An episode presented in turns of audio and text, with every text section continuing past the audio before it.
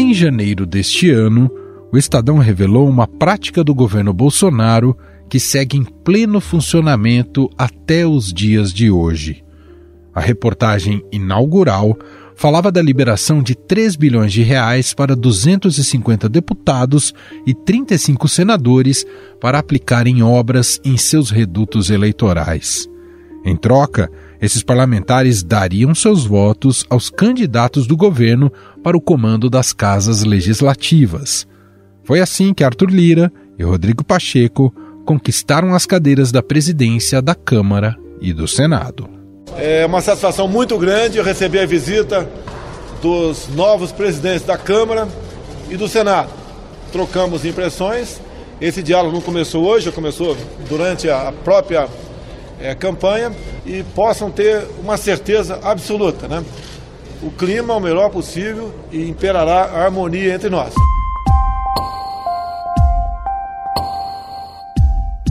O problema é que esses recursos incluem dinheiro do orçamento da União que não são rastreáveis por mecanismos públicos de transparência. Nesse tipo de negociação, os valores são repassados a prefeitos indicados por deputados ou senadores, sem que o nome do deputado fique carimbado, como ocorre com a emenda parlamentar tradicional. Desta forma, se houver alguma irregularidade na aplicação dos recursos, não é possível saber se há algum envolvimento do parlamentar que direcionou a verba para determinadas obras. Né? os exemplos que foram dados pelo jornal Estado de São Paulo na sua é, reportagem sequer foram comprados. Nenhum dos exemplos que foram levantados foram efetivados. Não há porquê e nem como se falar em superfaturamento numa compra que não existiu. Este é Rogério Marinho, ministro do Desenvolvimento Regional, uma das pastas envolvidas no orçamento secreto.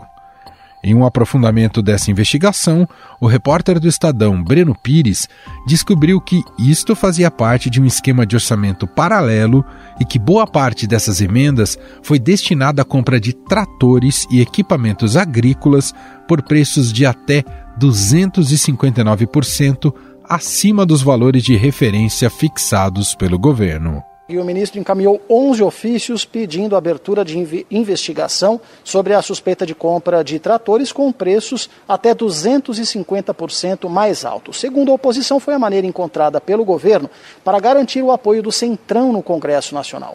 Mais de 3 bilhões de reais em emendas parlamentares foram destinadas ao Ministério do Desenvolvimento Regional. Flagrante desse manejo sem controle do dinheiro público aparece num conjunto de 101 ofícios enviados por deputados e senadores ao Ministério do Desenvolvimento Regional e órgãos vinculados para indicar como eles preferiam usar os recursos. As reportagens revelaram também o esforço coordenado entre executivo e legislativo para impedir o acesso às informações Senadores chegaram a alegar risco à segurança do Estado para recusarem-se a fornecer cópias de documentos que continham suas indicações.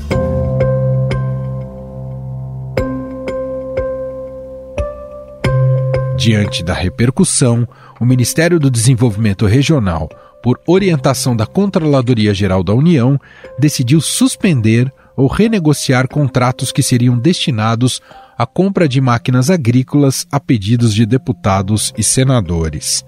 O caso também foi pautado pelo Tribunal de Contas da União, ainda no mês de junho, na sessão Contas do Presidente da República, onde o ministro Benjamin Zindler destacou a necessidade de transparência na distribuição dessas emendas. A questão das emendas, né, do relator geral de orçamento e as duas recomendações muito bem feitas, acolhidas por Sua Excelência, que nas que nasceram da SEMAG, de dar maior transparência a essas emendas. Isso é absolutamente urgente. Claramente, essas emendas se contrapõem aos princípios orçamentários né, de transparência, universalidade. É preciso, sem dúvida, afastar e expoimar as falhas no processamento dessas emendas. Mas para quem acha que esse esquema acabou após a série de reportagem do Estadão, está enganado. O fluxo das emendas em 2021 mostra que elas vêm sendo executadas pelo governo na véspera de votações importantes, como agora na PEC dos precatórios, onde mais de um bilhão de reais foram distribuídos a deputados. No Congresso Nacional foi uma intensa movimentação, uma intensa negociação desde semana passada, antes do feriado. Os deputados cobravam a liberação de emendas, muitas represadas já há bastante tempo, e para garantir a votação da matéria, o governo decidiu abrir o cofre e promete mais recursos no segundo turno da votação da PEC prevista para terça-feira da semana que vem. Por causa disso, a ministra Rosa Weber do Supremo Tribunal Federal suspendeu os pagamentos feitos pelo governo de Jair Bolsonaro por meio do orçamento secreto. Em liminar, a magistrada determina que nenhum recurso indicado por parlamentares, via emendas de relator, seja liberado até que o plenário da Corte se manifeste sobre o tema. A medida foi criticada por Jair Bolsonaro. Agora, os argumentos usados pela relatora do Supremo não são justos. Dizer que nós estamos barganhando. Como é que eu posso barganhar se quem é o dono da caneta é o relator, é um parlamentar? E não é secreto porque está em diário oficial da União. Eu acho que é um excesso de interferência do judiciário no executivo. Há um excesso. Hoje, através do plenário virtual, os ministros do STF vão votar sobre a licitude da distribuição desses recursos por parte do governo federal. A falta de transparência das emendas também foi assunto de um debate com um especialista na Câmara dos Deputados.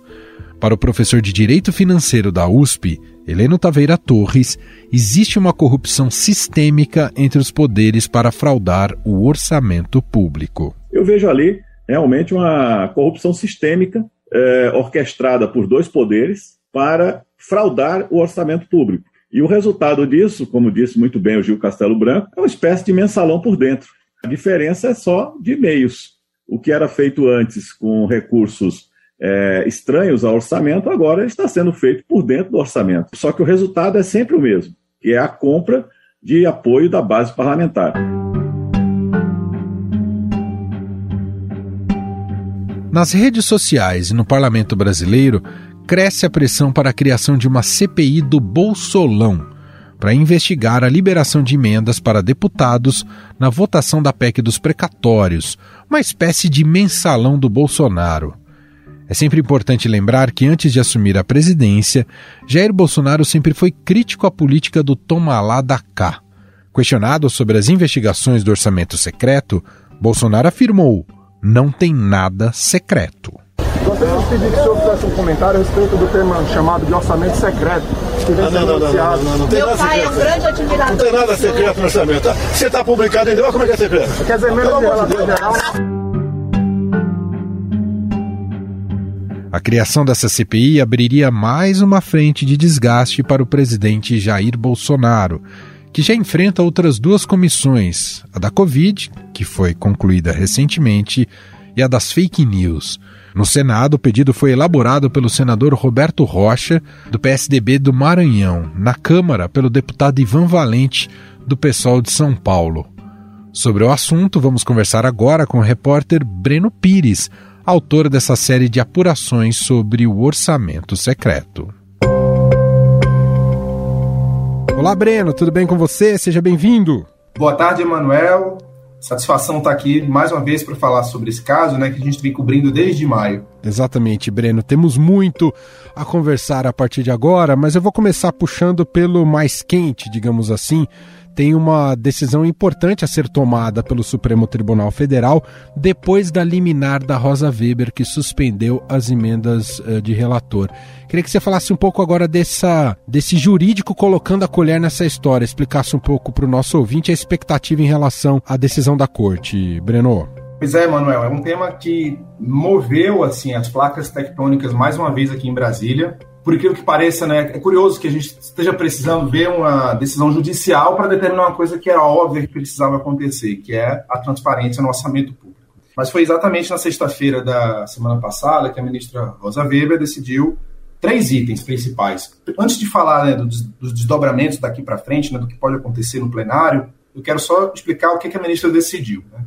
Ela reconheceu a dificuldade da obtenção de informações sobre o tema do orçamento secreto, que a gente vem chamando dessa forma. Ela concordou que o uso do dinheiro está sendo feito ferindo princípios da Constituição, não só da transparência, mas também da impessoalidade, e tudo isso dentro de um contexto é, em que há um benefício para parlamentares que não podem se conhecer e que há um, também um risco de, de utilização política dessas verbas na questão da, da, aliança presidencial. Foi muito importante essa, essa decisão da ministra Rosa Weber e muito forte. É, mas, para resumir, as medidas que ela determinou são três pontos. Em primeiro lugar, ela quer o resgate dos registros históricos das indicações dos parlamentares nos anos de 2020 e 2021 para que a gente possa conhecer com base em que o governo federal né, liberou esses recursos que já passam de 20 bilhões no ano de 2020 e temos autorizado no orçamento de 2021 mais 16 bilhões, sendo que desses 16, 8 bilhões já foram empenhados. Então, quer dizer, são 28 bilhões de reais empenhados sem que o governo desse publicidade a quem fez as indicações por trás da alcunha né, de relator geral do orçamento.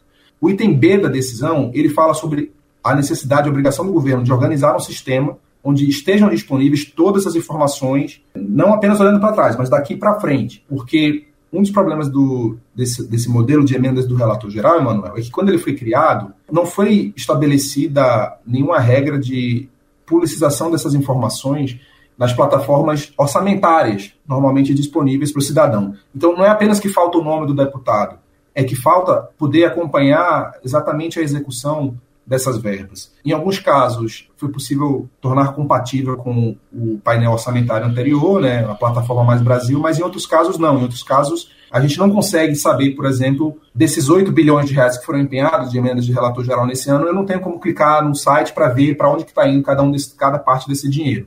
E o terceiro ponto, o item C da decisão da ministra Rosa Weber, é o que está causando mais polêmica na relação interinstitucional, né, entre os três poderes. Porque o terceiro ponto, a ministra suspendeu a execução de toda a parte do orçamento né, que é relacionada às emendas de relator geral. E isso pode trazer, de fato, alguma insegurança, porque contratos já foram assinados com esses recursos, né? O, o recurso vai pagar obras, né, vai pagar a utilização de dinheiro que tem dificuldades. Você, você não pode deixar de pagar é, é, alguns contratos que já foram assinados. Então, isso é um argumento que a Câmara e o Senado e a presidência da República estão levando, querendo rever esse ponto. Mas tem um detalhe que, que torna a decisão da ministra muito, é a decisão muito corajosa e, e histórica, que é o seguinte: se você libera os pagamentos das verbas que foram utilizadas de maneira ilegal e ferindo a Constituição, que no fundo é o que a ministra reconhece na sua decisão, então você está deixando impune um uso irregular do dinheiro.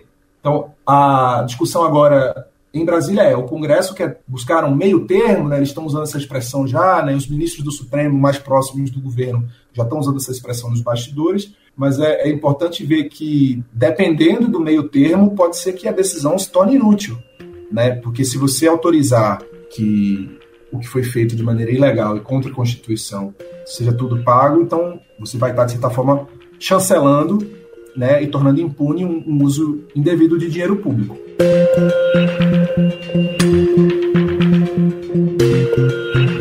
E aí a gente ficaria sabendo também os critérios utilizados para quem pôde usufruir desse dinheiro também, não é, Breno? Exatamente. A gente mostrou no Estadão, graças a uma investigação extensa, a existência de uma planilha interna no Ministério do Desenvolvimento Regional, de dezembro de 2020, que tem o nome de 285 deputados e senadores que puderam indicar essas verbas extras. Só que essa foi a única planilha de execução do, do, orçamento secreto que apareceu até hoje. Foi a gente que conseguiu. Então, isso quer dizer o seguinte: se apenas naquele mês de dezembro de 2020 e apenas no Ministério do Desenvolvimento Regional 285 parlamentares foram contemplados, é, foi um, ao todo uma distribuição de 3 bilhões de reais. Então, imagina se a gente pensar que não são 3 bilhões, são 28 bilhões de reais de emendas de relator empenhados entre 2020 e 2021.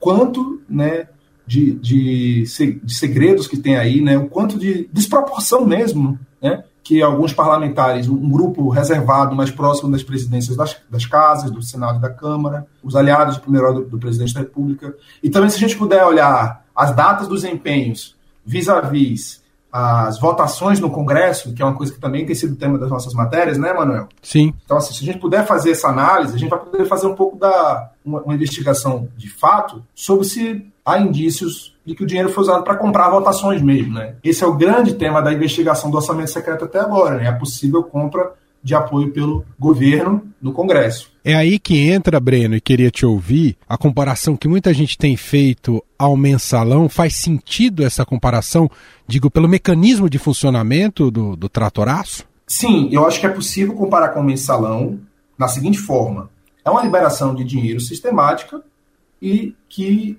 acarreta uma possível atuação favorável para o governo. Agora, isso a gente está falando no contexto da investigação jornalística, é, com as fontes que não vimos, com as datas que tivemos de pagamentos, que às vezes são semelhantes às datas de votação. O que a gente precisa ter muito claro, né, e a história vai mostrar isso no nosso país, é a investigação dos órgãos competentes para poder verificar de fato né, se, a, a, por exemplo, a tipificação da corrupção do Código Penal foi atingida ou não, digamos assim. Né? A noção de que é uma verba distribuída para ter apoio, essa noção está clara. É, agora, quem pode dizer na prática se é corrupção são os órgãos responsáveis, né? Ô Breno, me explica uma coisa, de que maneira, nesse conjunto de indícios, de que maneira o governo federal participou ou participa dessas decisões sobre a distribuição de dinheiro das emendas de relator? Bom, recapitulando, o, o instrumento da emenda de relator geral existia é, em governos passados, mas não era utilizado, não era comum a utilização, porque ele, é, essas emendas elas eram feitas apenas para ajustes no orçamento. Por exemplo, se o ministério não vai usar todo o dinheiro, coloca em outro, mas a ideia de que você teria uma rubrica no orçamento, que é o RP9, como passou a ser chamado esse código, que vai ser utilizado para abrir recursos para investimentos, para gastos discricionários que o Congresso teria a possibilidade de indicar, isso começou nesse governo. E, embora o presidente Jair Bolsonaro tenha vetado lá em novembro de 2019 a criação desse RP9, foi o próprio presidente que, no mês seguinte, atendendo a uma proposta do então ministro da Secretaria de Governo, general Luiz Eduardo Ramos, que enviou para o Congresso né, uma, uma, proposta que alterava a Lei de Diretrizes Orçamentárias do ano de 2020 e permitia a criação desse RP9. Então, quer dizer, o DNA desse RP9, o Planalto está no DNA do RP9. Aí você corta para o que a gente viu nos anos seguintes. O que a gente viu é o seguinte: não existe um. Não, essas emendas não são impositivas, não são de execução obrigatórias. E a gente viu também que o governo não tem a obrigação de aceitar as indicações dos municípios que, um, que vão receber umas obras ou vão receber máquinas compradas com, como tratores é, uma vez que a, a lei ela não, não obriga que as indicações sejam acatadas pelo parlamento. Na prática, por exemplo, se o Congresso quer colocar 5 bilhões de reais no Ministério do Desenvolvimento com, essa, com esse RP9, caberia ao governo decidir quais são as indicações adequadas e quais não. Ele pode utilizar esse dinheiro em outras áreas. Então, na prática, é o governo decidiu entregar para o Congresso os valores do RP9, porque isso faz parte dessa articulação para sustentação na Casa Legislativa, né? tanto na Câmara quanto no Senado. E alguma coisa ele está ganhando em troca, que é justamente esse apoio no Congresso.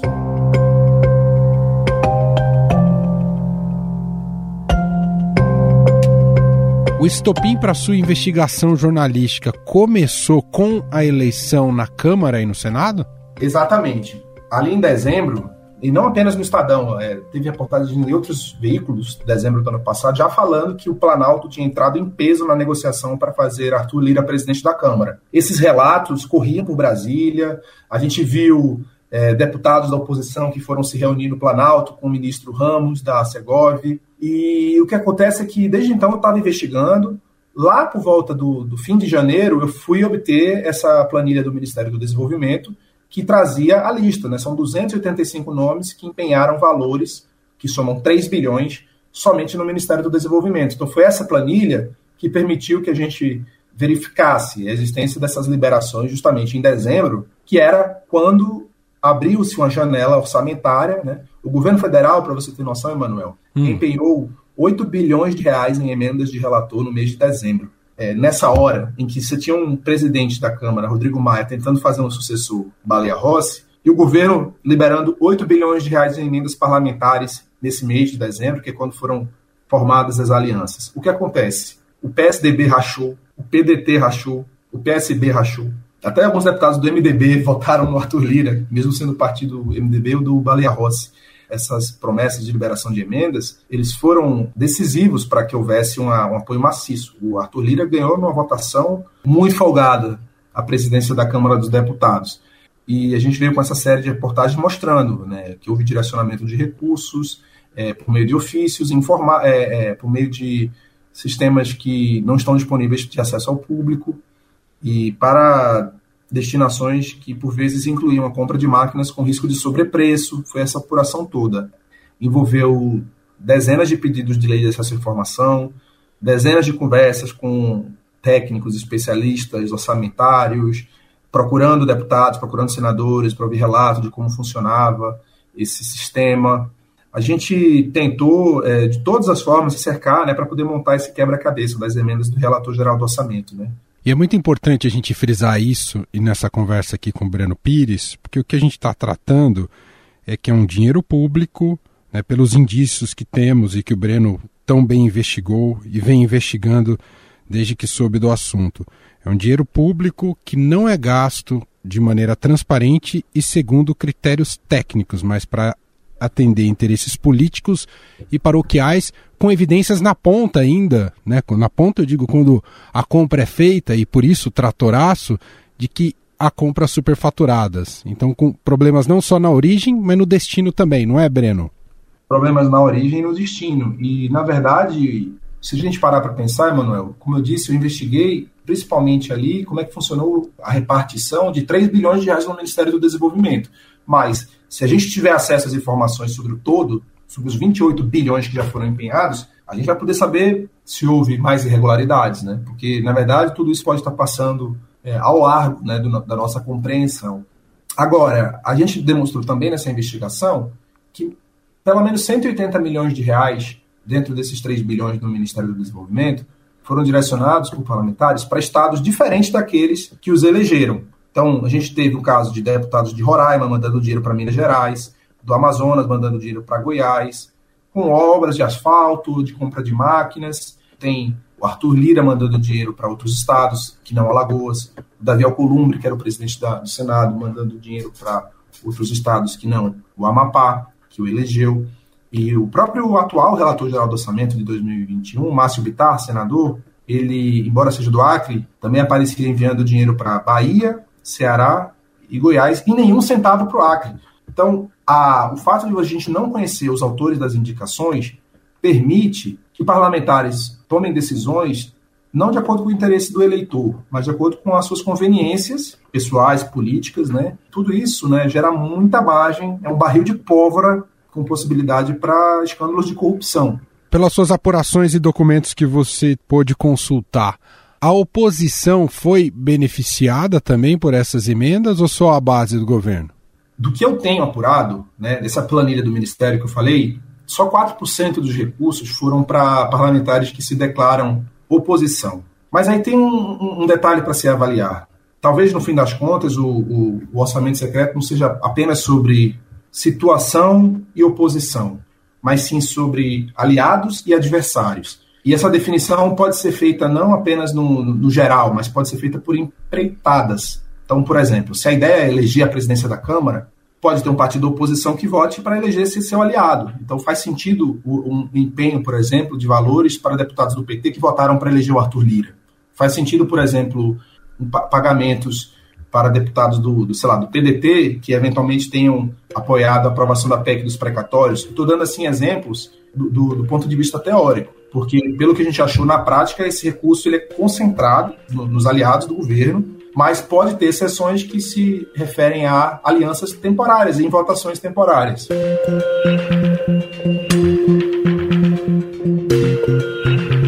Fazer uma última pergunta, Breno, e agora uma análise mais do ponto de vista político. Você citou, voltando para o começo da nossa história, né, quando pegamos a decisão da ministra Rosa Weber, você falou do, do impacto que pode ter do ponto de vista contratual, né, já que muita coisa foi, já foi comprada, já foi empenhada a partir dessas emendas de relator.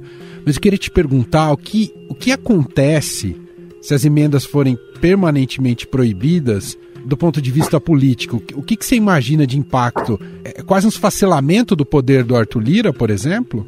Eu diria que sim, que essa decisão ela, ela reconhece que o uso dessas emendas, como está sendo feito pelo presidente da Câmara, Arthur Lira, né, que de acordo com os bastidores ele tem 11 bilhões de reais para empenhar nesse ano com essas emendas de relator, é, reconhece que está equivocado esse, essa maneira de gerir o recurso e, e sim, é, mexe no eixo de sustentação né, desse casamento arranjado entre o Bolsonaro e o Centrão que é a distribuição de emendas.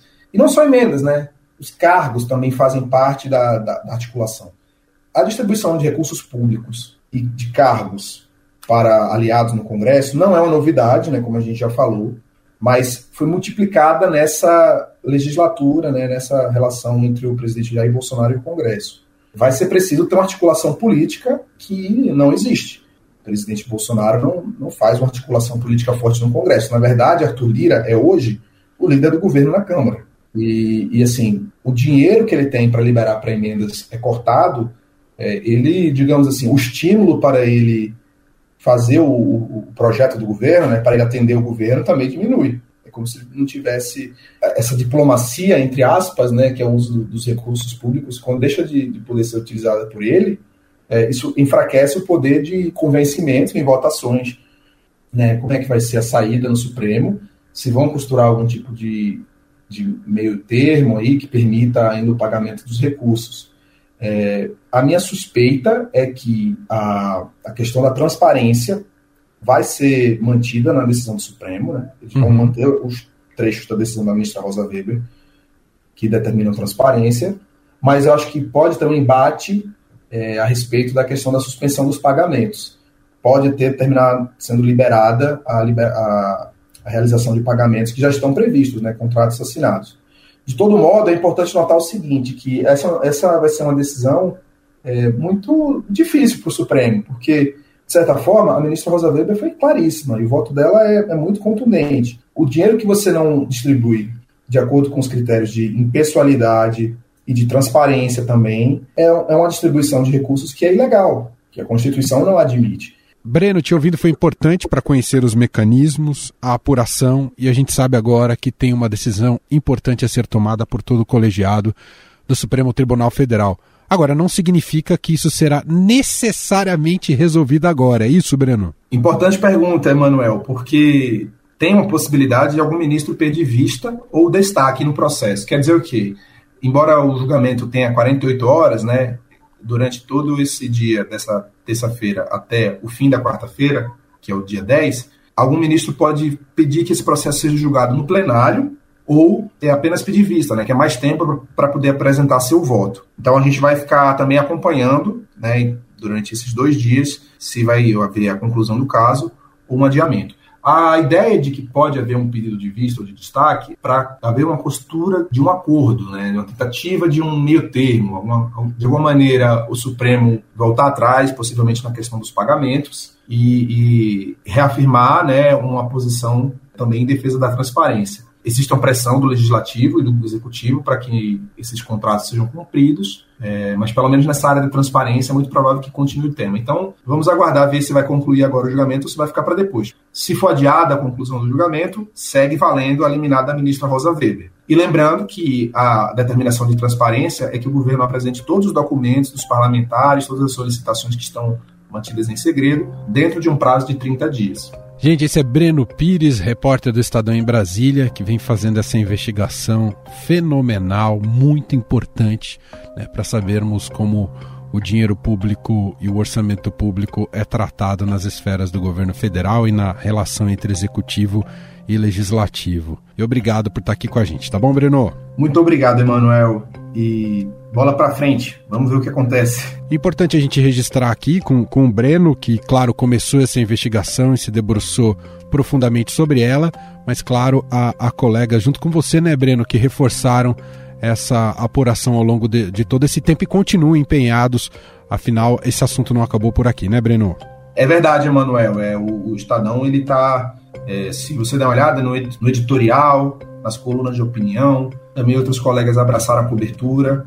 É, embora a, a, a, investigação ali tenha iniciado de maneira mais solitária, mas isso é um trabalho, no fim, coletivo, né? Como tudo no jornalismo. Né? Estadão Notícias. Este foi o Estadão Notícias de hoje, segunda-feira, dia 9 de novembro de 2021. A apresentação foi minha, Emanuel Bonfim. Na produção, edição e roteiro, Gustavo Lopes, Jefferson Perleberg e Ana Paula Niederauer. A montagem é de Moacir Biasi e o diretor de jornalismo do Grupo Estado, João Fábio Caminoto. Escreva para gente no e-mail podcast@estadão.com. Um abraço para você e até mais.